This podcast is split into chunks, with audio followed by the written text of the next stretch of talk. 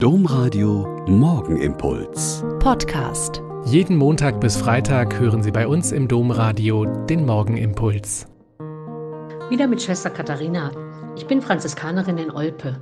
Es ist gut, dass wir hier morgens zusammen beten. Wenn ich Italienerin wäre, würde ich Ihnen heute früh mit unglaublicher Begeisterung von Padre Pio erzählen und von all den Wundern und seinem heiligen Leben und von seiner Frömmigkeit und seinen Stigmata und seinen wegweisenden Worten für viele Menschen und warum er in Italien so verehrt wird. Man sagt nicht umsonst, ob alle Italiener an Gott glauben, weiß man nicht so genau, aber alle glauben an Padre Pio.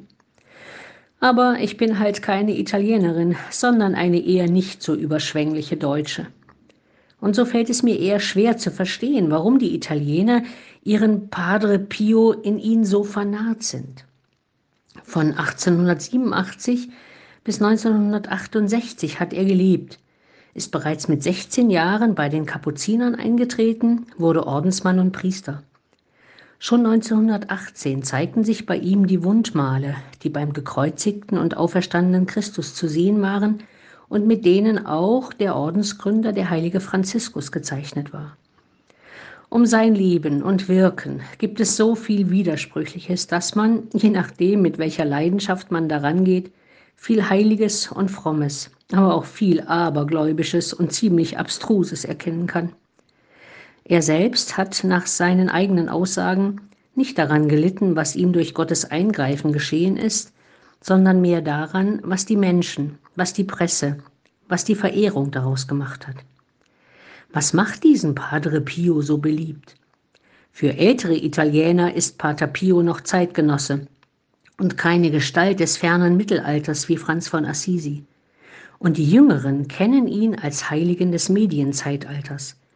Neben den ungezählten Fotos, Autoaufklebern und Postern erzählen Radiomitschnitte und Fernsehaufnahmen seiner Heiligen Vita. Mit Padre Pio TV gibt es einen eigenen Fernsehsender. Aber gibt es irgendetwas, was mir heute an seinem Gedenktag eine Hilfe sein könnte? Von vielen seiner Worte und Predigten hat mir ein Wort gut gefallen. Er sagte einmal, in den Büchern suchen wir Gott, im Gebet finden wir ihn. Das ist etwas, was uns heute helfen könnte, nicht nur mit unserem logischen Verstand und unserer wissenschaftlichen Bildung auf den Weg der Gottsuche zu gehen, sondern tatsächlich mit dem Gebet, mit einer täglichen stillen Zeit, mit einem Psalmwort oder einem Wort Jesu. In den Büchern suchen wir Gott, im Gebet finden wir ihn, könnte auch mir, einer nicht sehr überschwänglichen Deutschen, eine Spur zu Gott zeigen.